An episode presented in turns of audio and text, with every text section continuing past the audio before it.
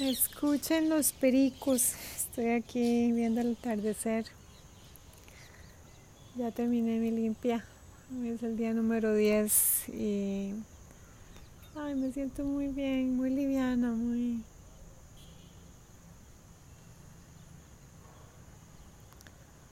muy abierta. Esa es, es la sensación después de, de todo este proceso. Y esta entrada es para compartir con ustedes el, el tremendo peso que tiene en esta vida sentirnos bien en nuestro cuerpo, sentirnos livianos, sentirnos fuertes, sentirnos flexibles, sentirnos abiertos porque el efecto del cuerpo en la mente es inmediato. Aquí estoy viendo el atardecer, es perfecto, es precioso, el aire puro. Mm. Mis pulmones que ya pueden respirar, que llegué muy mal.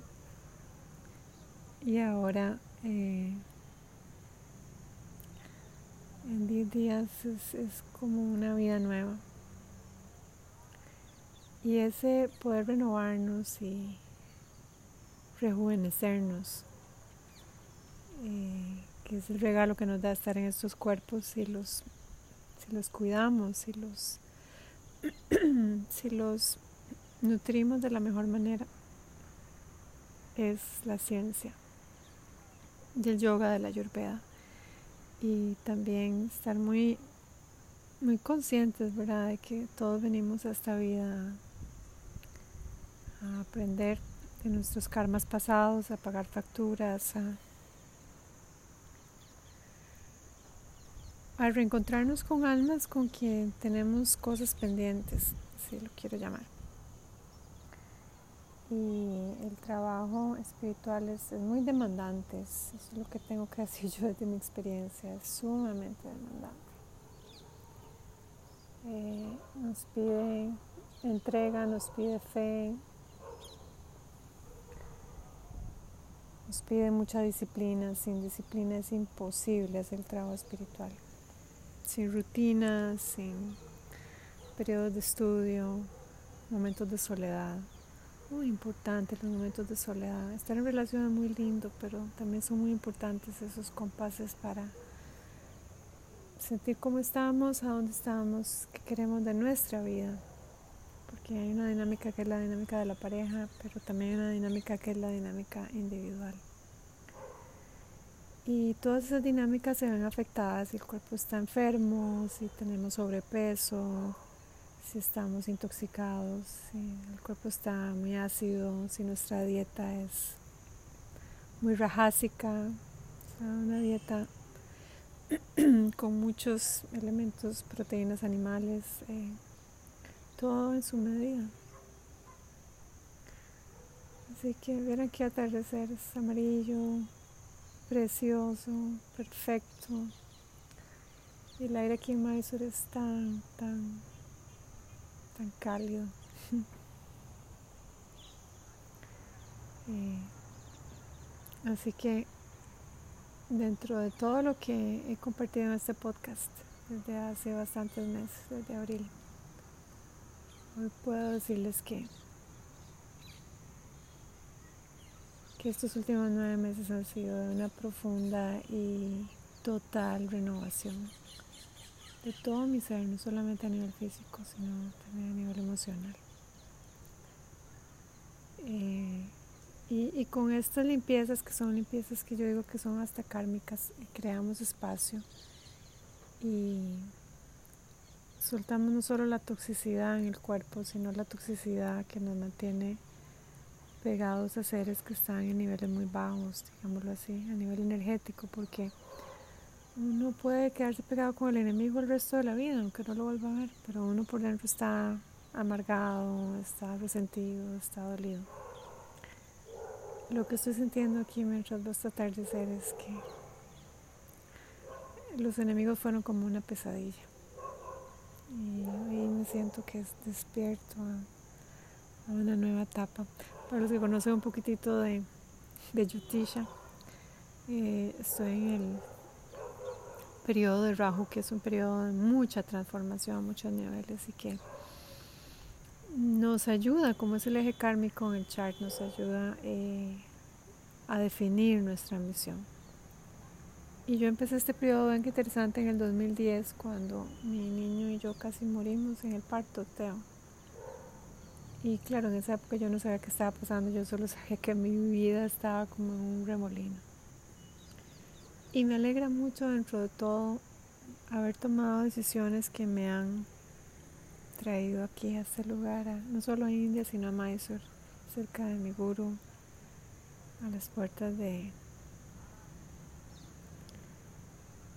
dos años muy hermosos que vienen, dos años donde aspiro a poder compartir todo lo que he recibido con mucha gente en mi idioma natal en español y, y poder realmente eh, difundir las enseñanzas de este método que he practicado ya por 20 años y que yo jamás me imaginé que me fuera a transformar la vida así.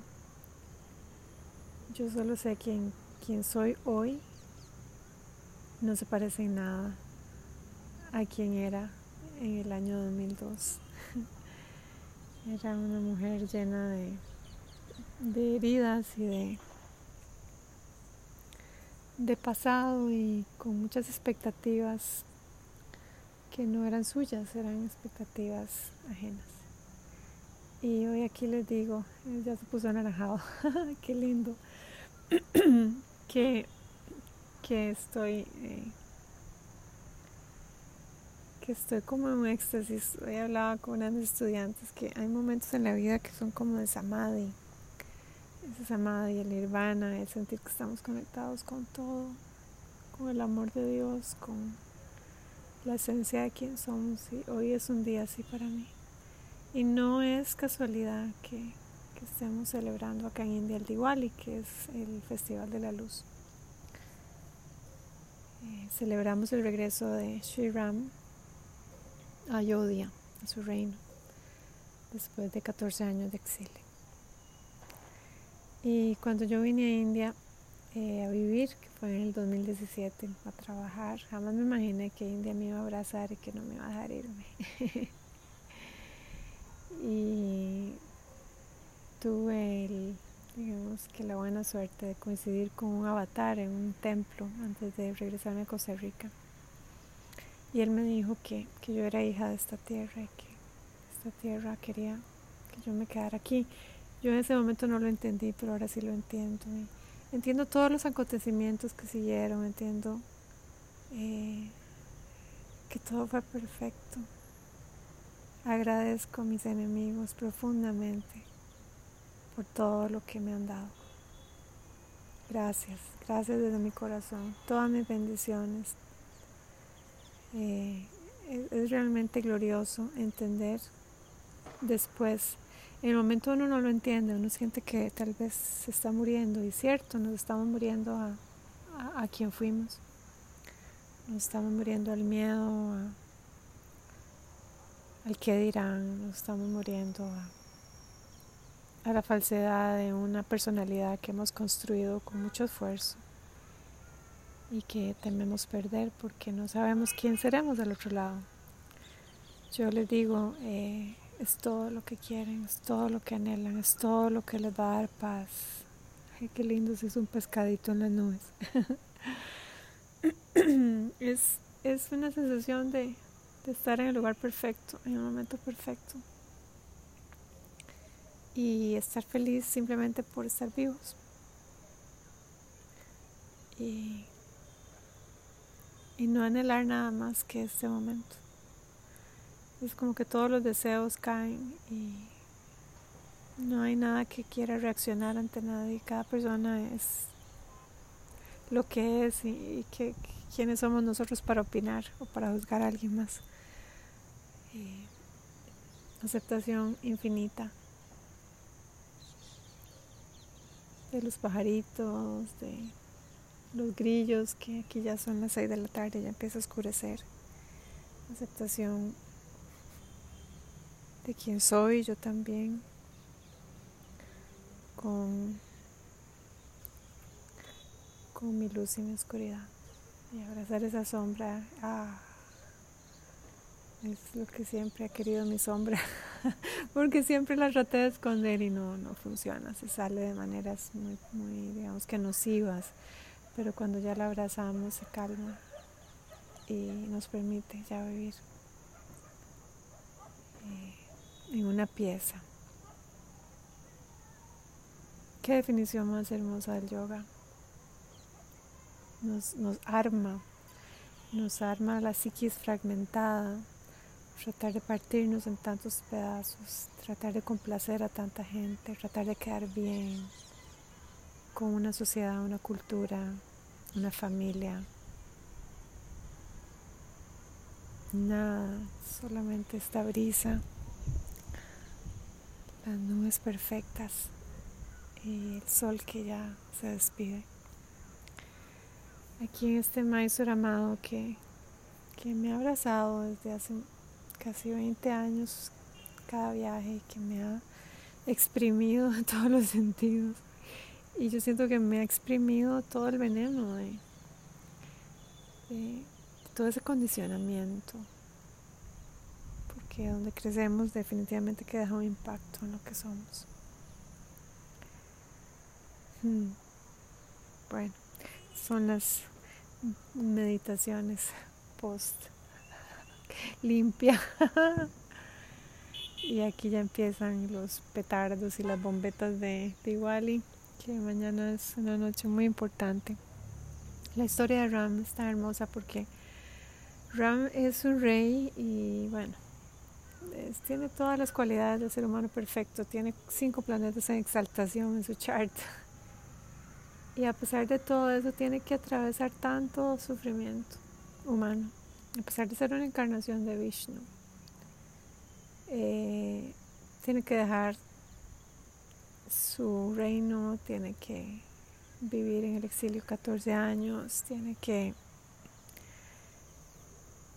sufrir el ataque de, de Ravana, que es, vemos que también un sabio, una persona muy capaz, muy inteligente, que, que usa todas sus capacidades para el mal y que le secuestra a la esposa disfrazado de Sadhu. Y Ram tiene que recuperar a su esposa y para eso es que aparece Hanuman en la historia. Y Hanuman es, es, la encarnación acá en India de la, de la humildad, de la entrega y la devoción a algo.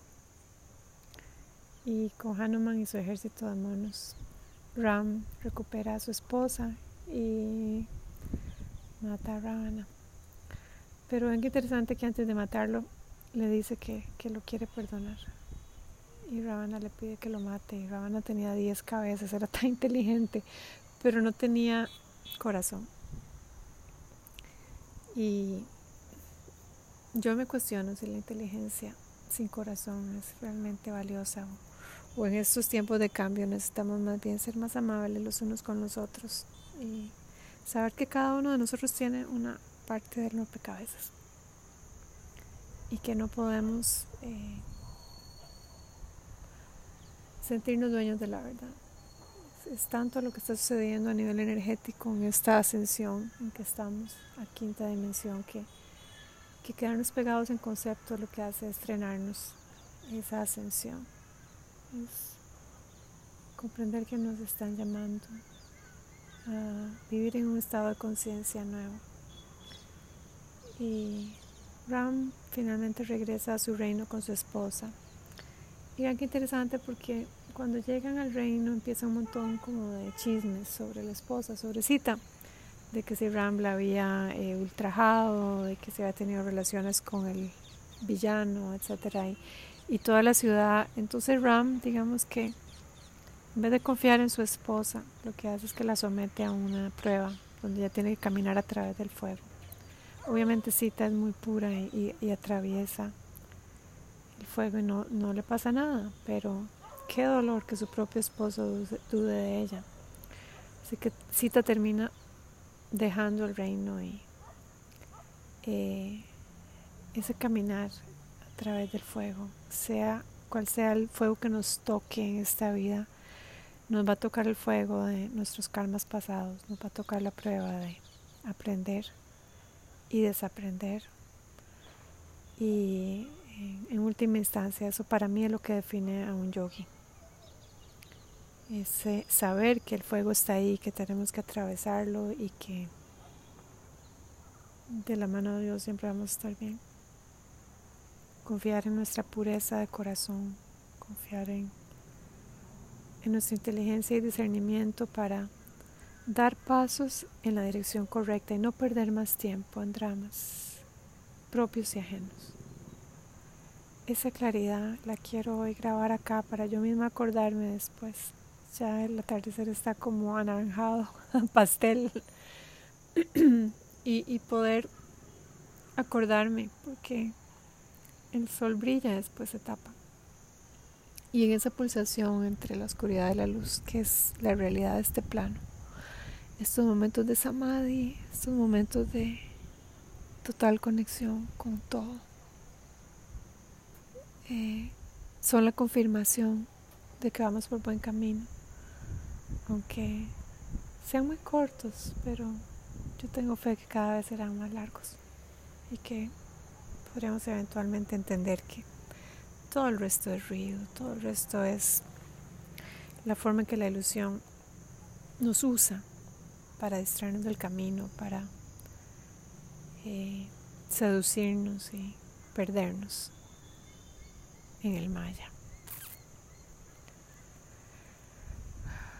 Me encantaría que estuvieran acá. Estoy muy feliz porque, bueno, esta semana sabemos si, si vamos a estudiar con quienes nos toca y, y, bueno, aquellos que les toque venir, qué alegría, qué alegría estar acá juntos ya son muchos los estudiantes que, han venido por, por mi recomendación. Y muchos han venido una vez y ya era lo que necesitaban, otros han venido varias veces, otros yo espero pronto se autoricen porque eh, atravesar el fuego es atravesar el fuego cada día, atravesar el fuego de nuestras propias dudas, y esa parte dentro de nosotros que quiere sabotearnos la vida y que quiere alejarnos del fuego, de la verdad. Esa es la mente que tiene que morir.